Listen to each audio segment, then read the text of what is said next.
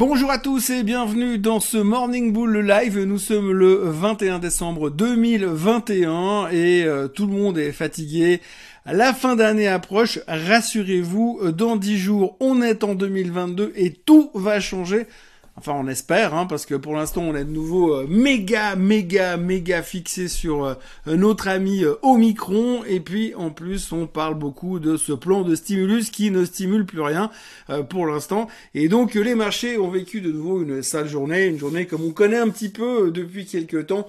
Le doute est parmi nous et on peut vraiment se demander euh, est-ce qu'on va réussir à faire quelque chose, à rebondir d'ici euh, la fin de l'année ou en tout cas d'ici euh, Noël? En tout cas, une chose est claire, c'est que le Christmas Rally, on peut tirer un trait dessus, c'est terminé pour l'instant. Ça serait vraiment étonnant qu'en l'espace de quelques jours, on arrive à renverser tout ça et repartir à la hausse. Les futurs sont en hausse ce matin de 0,4, 0,5%, ce qui montrait une certaine volonté de repartir. Mais la problématique, c'est qu'on ne sait rien, on est dans le noir total. Et si on prend les justifications de la baisse d'hier, eh bien, on peut largement les appliquer encore une fois aujourd'hui.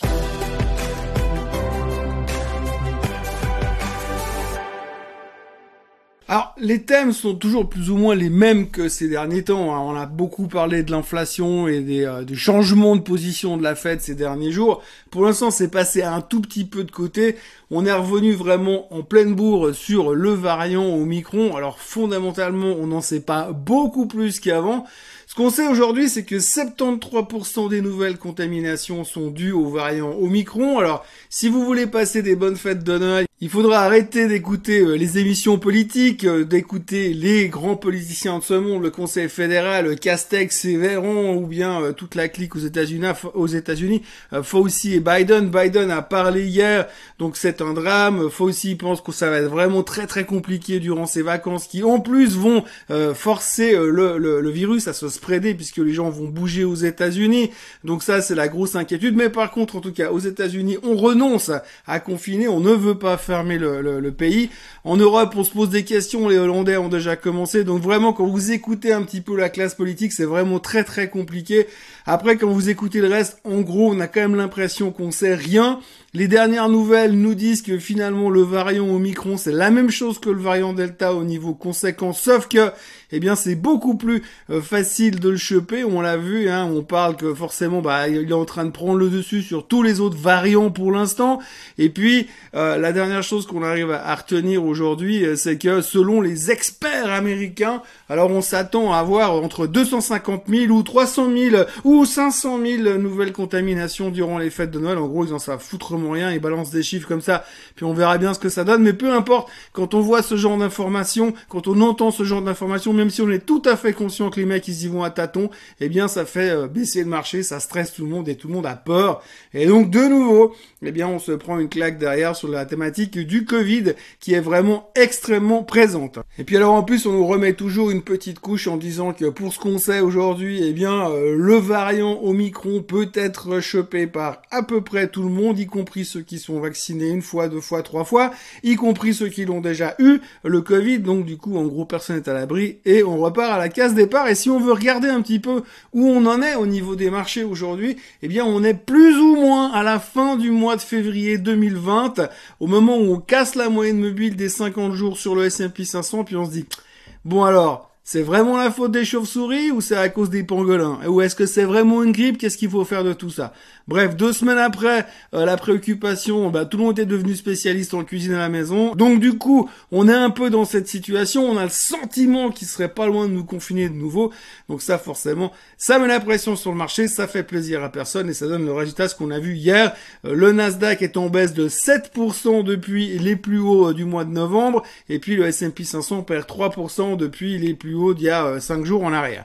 Donc euh, on est vraiment dans une période de tension, on revient sur les niveaux qu'on a tenus l'autre jour lors du dernier rebond, est-ce que ça va suffire pour rebondir de nouveau? On n'en sait rien, et visiblement c'est ce qui me frappe surtout aujourd'hui, c'est qu'on n'en sait rien, tout le monde balance des chiffres, tout le monde fait des théories avec euh, du conditionnel, du si, du peut-être, du on verra, c'est selon, mais en tout cas c'est super dangereux, faites hyper gaffe.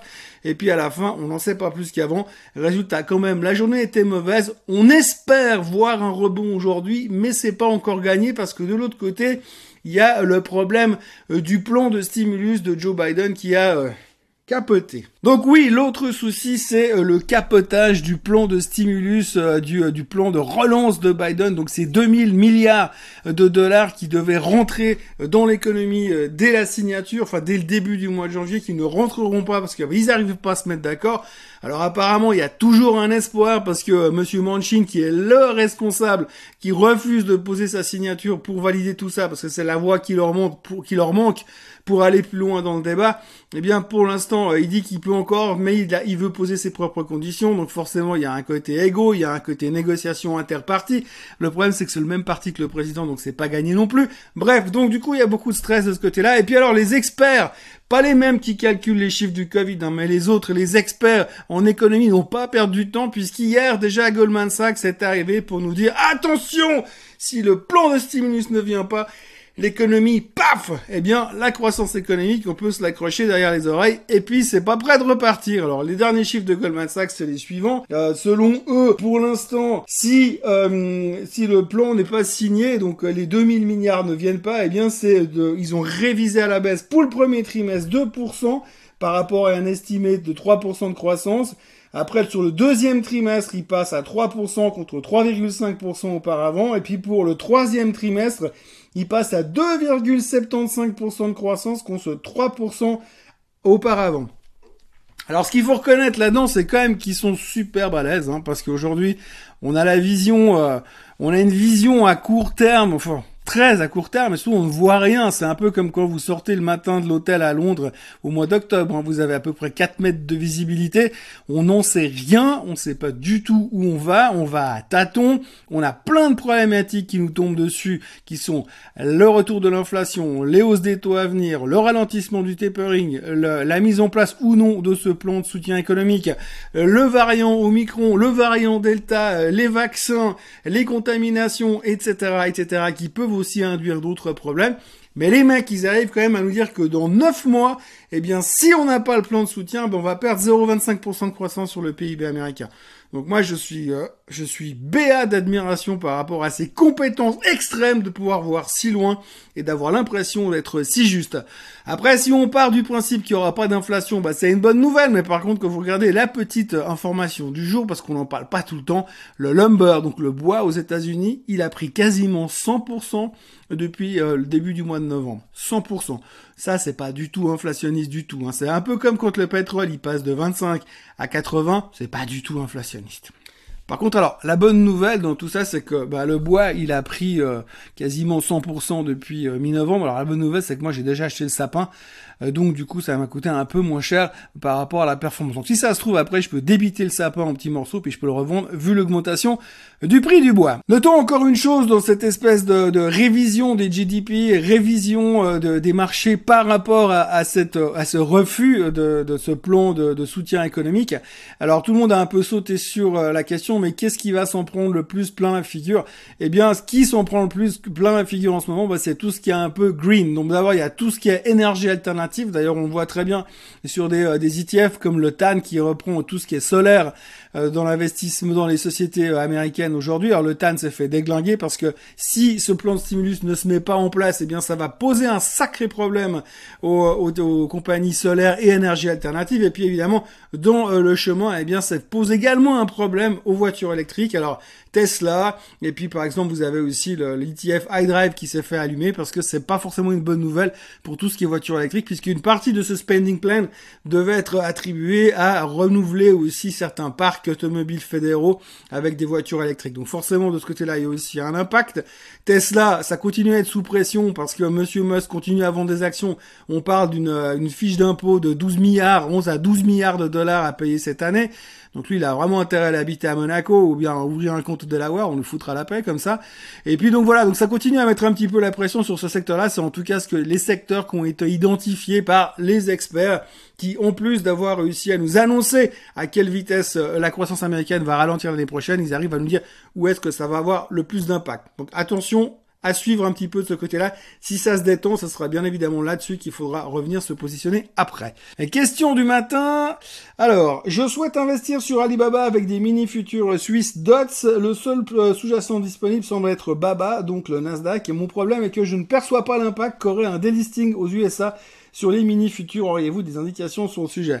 Alors non, j'ai pas d'indication sur le sujet. C'est toujours, euh, c'est pas forcément une, euh, une règle. C'est-à-dire qu'aujourd'hui, on peut, il euh, faudrait voir vraiment ce que pense l'émetteur du produit et je ne peux que vous recommander de vous renseigner de ce côté-là, donc de, de, lire le contrat, de voir si à l'intérieur du contrat mini futur il y a des spécifications par rapport à ça, ce qui m'étonnerait la logique voudrait qu'à un moment donné, il fasse la conversion et puis qu'il vous propose à la limite, à la place d'avoir le Alibaba aux États-Unis, d'avoir le Alibaba à Hong Kong ça serait c'est ce qui est en train de se faire sur pas mal de fonds. Il y a pas mal de gens qui gèrent euh, des positions euh, sur euh, des, titres chinois listés aux États-Unis, qui sont en train de, de rouler leurs positions, donc de vendre les positions américaines pour se positionner sur Hong Kong, puisque là on sait qu'elles seront pas délistées. donc il se peut que les market makers qui vendent les différents produits sur Alibaba aient déjà anticipé quelque chose comme ça. Mais ça, il faut vraiment aller poser la question si vous voulez faire du Alibaba sur les mini futurs. Il faut vraiment aller poser la question directement euh, au helpdesk de Swissquote ou alors euh, directement chez euh, l'émetteur du produit qui vous intéresse pour être certain qu'ils ont déjà pris un plan de secours parce que techniquement si le titre est délisté, il pourrait aussi éventuellement dire ah oui non mais nous il est délisté, il traite plus donc le futur il est effacé et vous avez tout perdu. Donc faut vraiment faire gaffe avec ce genre de situation. Euh, à mon avis, il devrait prévoir une, possibilité de, de rouler les positions, mais encore une fois, c'est certainement du cas par cas. Il faut vraiment creuser et bien se renseigner. Et malheureusement, j'ai pas forcément accès moi à, à tous ces renseignements. Donc posez la question directement euh, chez Swissquote ou alors allez directement regarder avec l'émetteur qui lui clairement, on doit vous répondre sur ce qui se passerait dans le cas d'un delisting s'ils ont pensé à quelque chose. S'il n'y a pas de solution, ne prenez pas le risque d'aller vous mettre là-dedans, parce que le jour où ça déliste, ce qui n'est pas complètement impossible aujourd'hui, ça risque de faire un tout petit peu bizarre pour certains produits. Donc cette réponse, elle s'applique à absolument tous les produits structurés que vous utiliserez dans votre vie de trader. Il faut vraiment toujours être très très au clair sur la fact sur les conditions et sur les conséquences en cas de quelque chose. Surtout s'il y a des barrières, surtout s'il y a des limites comme sur les mini futurs ou genre de choses. Il faut vraiment, vraiment être parfaitement au courant du produit et c'est probablement une des choses qu'on doit avoir dans notre liste des, top, des top 10 règles du bon trader, c'est de toujours connaître à fond le produit voilà, c'est tout ce qu'il y avait à dire aujourd'hui. Euh, écoutez, ben, je vous laisse vous inscrire à la chaîne Suisse Côte Suisse si ce n'est pas déjà fait. Et puis, ben, autrement, euh, n'oubliez pas de liker cette vidéo. Et puis, on se revoit demain euh, pour se rapprocher encore un petit peu plus de Noël. Je vous souhaite une très bonne journée et je vous remercie déjà d'avoir été avec moi aujourd'hui. Bye bye.